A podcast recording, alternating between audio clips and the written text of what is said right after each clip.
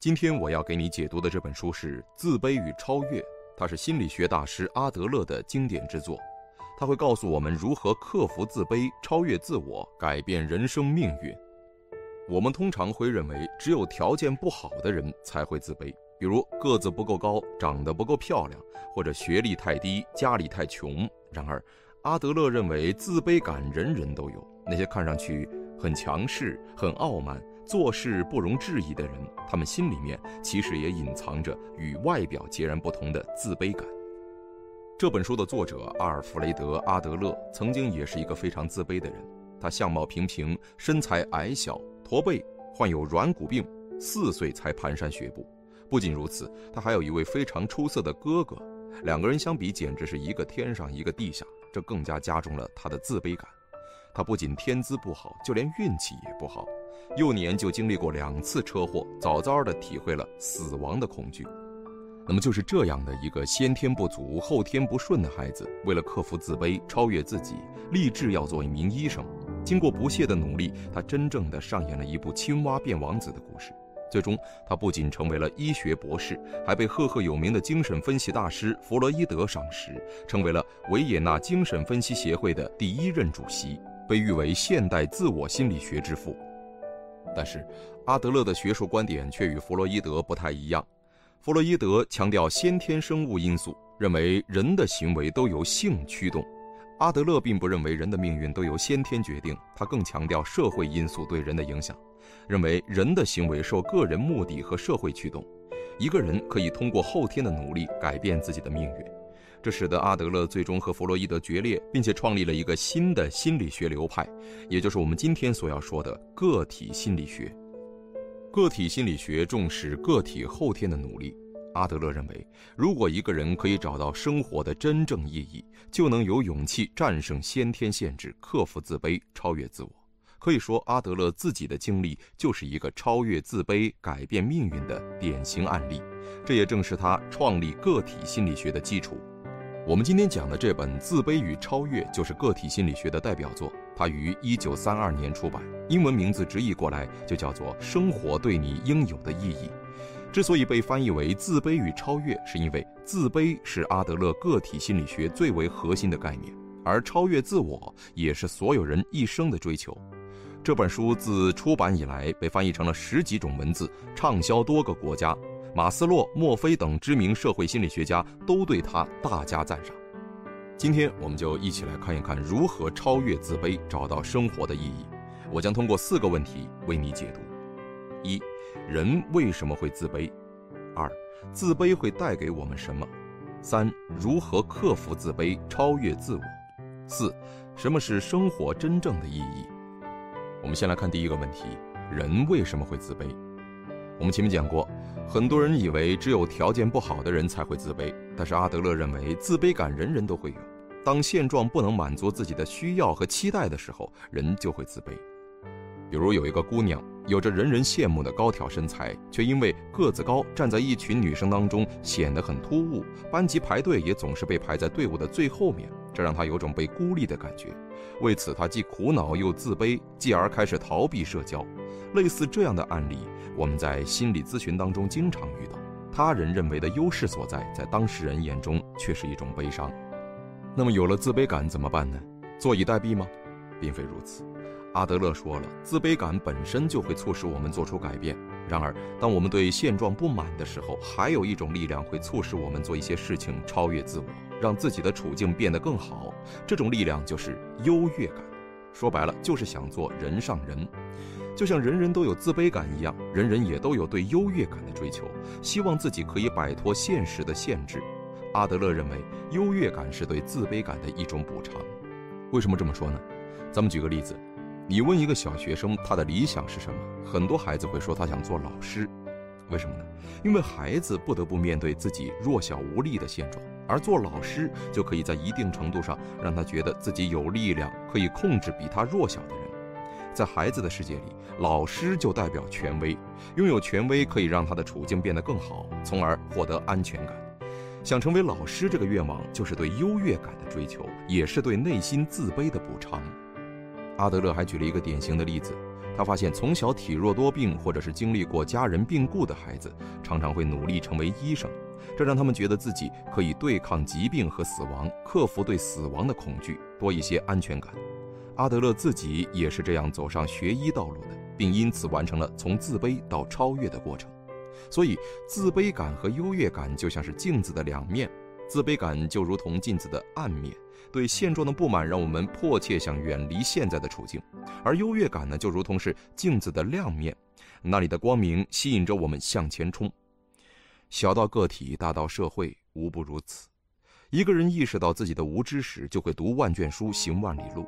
人类意识到自己的无知时，才能齐心协力促使科学进步。可以说，自卑就是为了超越自我而存在的。但是，自卑一定会让我们超越自我吗？这可不一定，比如一个人外表强势，不允许别人提意见，他压制别人，好让自己觉得比别人强，从而获得权威感和优越感。但这并不能让他真正的突破自我。再比如说，如果做老师是为了用权威压制学生来彰显自己的力量，做医生是为了主宰他人的生命，显得比别人更有优势，那么阿德勒认为，这样的人也很难真正克服内心深处的自卑感。因为他只是利用别人和自己的差距获得安全感，而这并不能够抹平他对现状的不满，所以他会继续自卑和不安。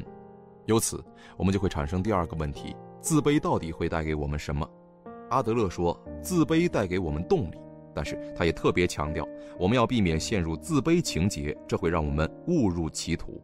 比如，一个从小家境贫穷的孩子，想吃什么吃不上，想穿什么买不起，他可能会自卑。当然，他就可能利用课余时间打零工挣钱，让自己的日子好过一些。他也可能更加努力地学习，希望改善以后的生活，让自己的孩子不再受穷。这个时候，自卑让我们更加努力做事儿，不断改善生存环境，从而超越他人，也突破了自己，最终获得优越感。这样的行为，在阿德勒看来，就是对自卑的积极补偿，他会给我们动力。但是也有的孩子会把父母辛苦赚来的钱用来装大方，请朋友吃饭；还有的会自怨自艾，或者抱怨父母，憎恨社会。他会想：是的，这不是我的错，这是社会的错，这是父母的错，我本应该得到照顾。有些甚至故意举止傲慢来掩盖自己自卑的内心。我没钱，其实呢，我根本就不在乎钱。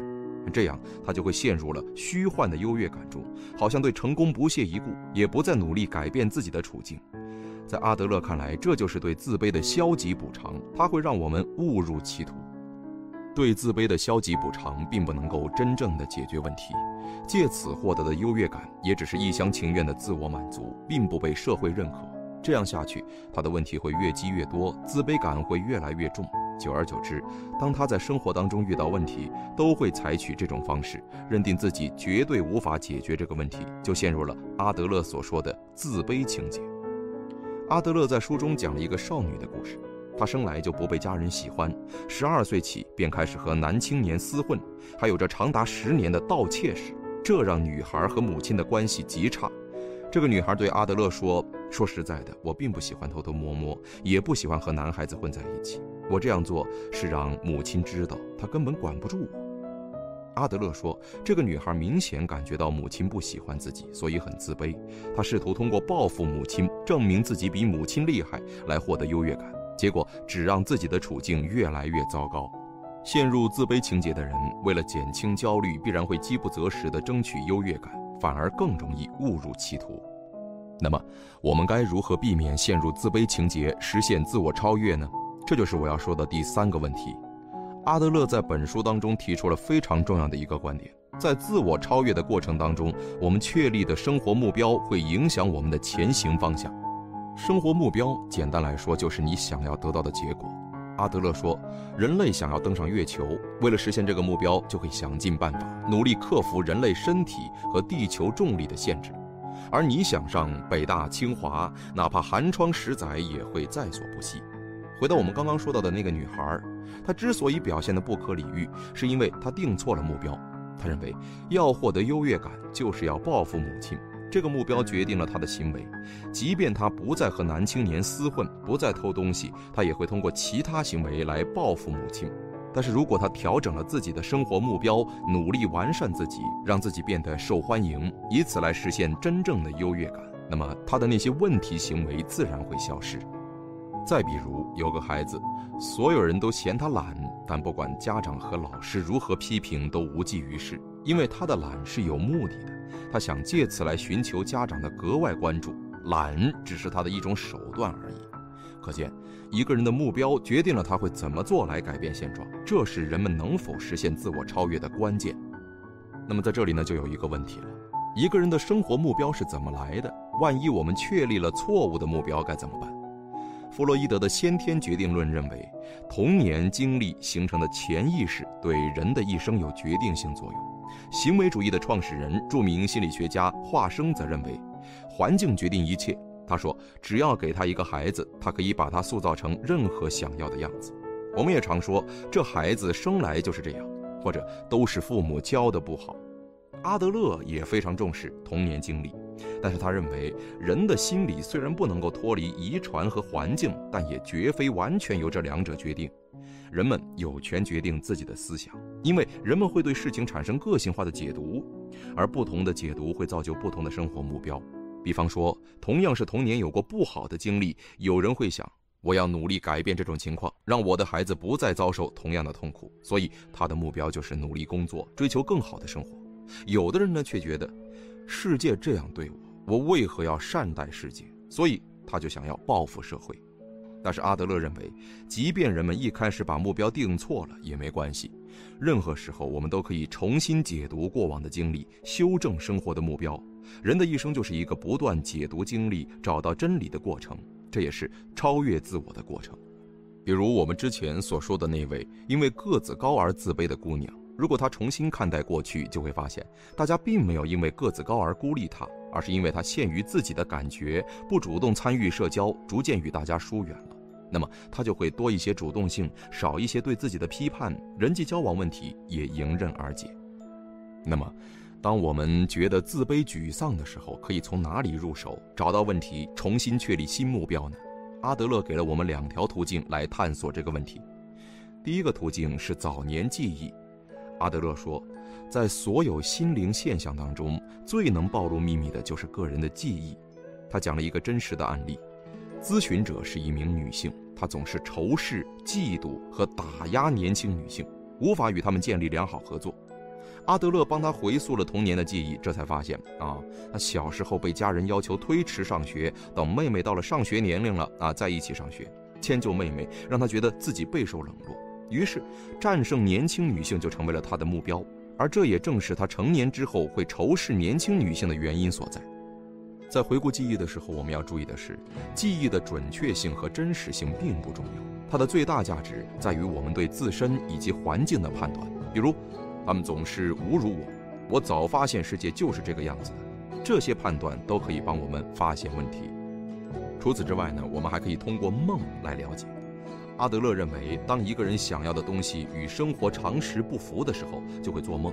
梦可以让人避开常识，坚定自己的目标。比如书中提到了一位女性咨询者，她从小天生丽质，备受宠爱，这让她觉得自己就应该被人照顾。但是有常识的人都知道，没有人一直需要并可以得到别人照顾。因为他不想面对这样的现实，所以总是梦见自己孤身一人，非常害怕。而他的梦让他可以理所当然地逃避常识，坚定自己应该被人照顾这个目标。我们在生活当中也常常遇到类似的情况：一个希望不劳而获的人，尽管常识告诉他赌博会让很多人倾家荡产，但是他依然希望靠赌博暴富。这个目标会促使他幻想暴富之后的生活，激发他撇开常识去赌博。这种幻想就类似于梦，就是为了支持他想赌博的生活目标。当我们从早年回忆和梦境当中了解过去的经验如何影响现在的目标，我们就有机会从新的角度去重新解读过去的经验，建立新的生活目标。但是，对经验的重新解读，在阿德勒看来并不那么容易。它受制于我们如何理解自己生命的意义，这也是阿德勒个体心理学与传统精神分析不同的地方。传统精神分析法是中性的，而阿德勒的个体心理学具有价值观。他认为，人活着都有对生命价值和意义的追求。通俗地说，就是我们想知道我们为什么而活，来到世上走一遭，我要给世界留下些什么。而这正是建立生活目标的基础。那到底什么是生活的意义呢？我又该如何找到它？这是我要讲的第四个问题。阿德勒认为，生活真正的意义存在于人类生存所必须面对的三大事实当中，它们分别是：第一，我们生活在资源有限的地球上，必须发展个人的生存技能，与他人资源互换；第二，我们无法单枪匹马应对所有困难，必须与他人产生联系，借助群体的力量；第三，人类有两个性别，要繁衍生息，就无法回避爱情和婚姻。这三大事实对应的是三个问题，它们分别是职业、社交和婚姻。阿德勒认为，要解决这些问题，都需要与他人产生关系。归根结底，就是我们必须与他人合作。我们生活的意义，也只有在与别人的交往以及合作当中才能体现出来。而一个人要与他人合作，做的事就一定要对他人有帮助，对社会有贡献。否则，即便他拥有再多东西，对于别人而言，他存在的意义就是零。我们之前讲到，一位教师如果只是为了占有统治地位，让自己显得重要，他就会斥责、批评学生。那么这时候，只有他自己认为自己很重要，并不会得到学生的认同。相反，如果这位老师拥有强烈社会责任感，愿意真心贡献力量，学生才会真正认可这位老师，老师也可以更大程度地发挥价值，他的存在也才有意义。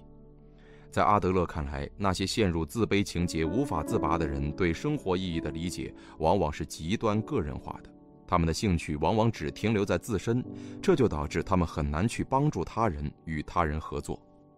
那么，合作的技能在哪里学习？我们应该如何与人合作呢？阿德勒认为，合作最早源于家庭，家庭会让一个人学会关心身边的人，与他人合作。一个人生下来，第一个接触到的就是母亲，婴幼儿一般也主要由母亲照顾，因此，合作首先是通过母亲的言传身教来教给孩子的。孩子伤心的时候，母亲温柔地拥抱他；吃东西的时候，母亲微笑赞许。每一个细节都让孩子喜欢他，愿意与他合作。不仅如此，母亲还要懂得让孩子多和他的父亲打交道，鼓励孩子离开自己，走出家门和小朋友玩耍，然后将信任和友谊拓展开，直到整个社会。相反，如果母亲只对自己感兴趣，会导致他对孩子的控制和竞争。比如，他会对孩子说：“离开我啊，你连饭都吃不上，你爸根本不管你。”说这样的话好让孩子依赖自己，而不是孩子的父亲，让自己显得更重要、更受欢迎。这样的母亲根本无法教导孩子和其他人平等合作，无法拓展孩子和其他人的联系，更别说发展合作能力了。一旦孩子离开了母亲，比如说去上学，问题就有可能发生。孩子会希望把妈妈拖在身边，他可能撒娇、哭泣或者装病来获得妈妈的关注。另一方面，他也有可能发脾气和妈妈顶嘴。这也是寻求关注的表现，在家庭生活中，父亲和母亲的作用同样重要。一个孩子对婚姻最初的概念就是从父母那里学来的。如果父亲和母亲能平等合作，孩子就能学会将来如何与配偶以及其他人好好相处。假如父母当中有一方总是想着驾驭另一方，比如父亲脾气暴躁，觉得家里所有人必须对他言听计从，那么孩子就有可能认为婚姻就是一种奴役或者臣属关系。可见家庭合作非常重要，而父母之间的合作更是孩子学习合作的榜样。当然，如果你在家庭当中没有很好的学到合作，也不等于你一定不会合作。正如阿德勒所说，这取决于你从中学到了什么。比如，在一些二胎家庭，父母不懂得平衡关系，弟弟妹妹的到来让大孩子受到的关注减少。有些大孩子会把父母的行为理解为弟弟妹妹太小需要照顾，于是呢，帮父母一起照看弟弟妹妹。并因此培养了责任心，锻炼了合作能力。但是也有的孩子呢，觉得父母更喜欢弟弟妹妹，于是他总是努力去吸引父母的注意。成年后，他也更容易去和他人比较和竞争。这就是个人的解读对人的影响。除了家庭的影响，学校的老师、同学以及社会关系的影响也是不容忽视的。即便成年之后，我们也依然可以通过学习增强自己的合作能力，因为任何时候我们都可以。重新解读经历。现在我们来总结一下《自卑与超越》这本书的内容。人人都有自卑感和优越感，自卑感和优越感的存在是我们追求卓越的推动力，它促使我们克服困难，超越自我。而想要克服自卑，实现超越，我们就得确立自己生活的目标，找到生活的意义。阿德勒认为，生活的意义不能是自己一个人的意义。我们想要生存，就要与他人合作，而合作就需要我们对他人有帮助，对社会有贡献。只有这样，我们才能找到克服自卑的真正力量。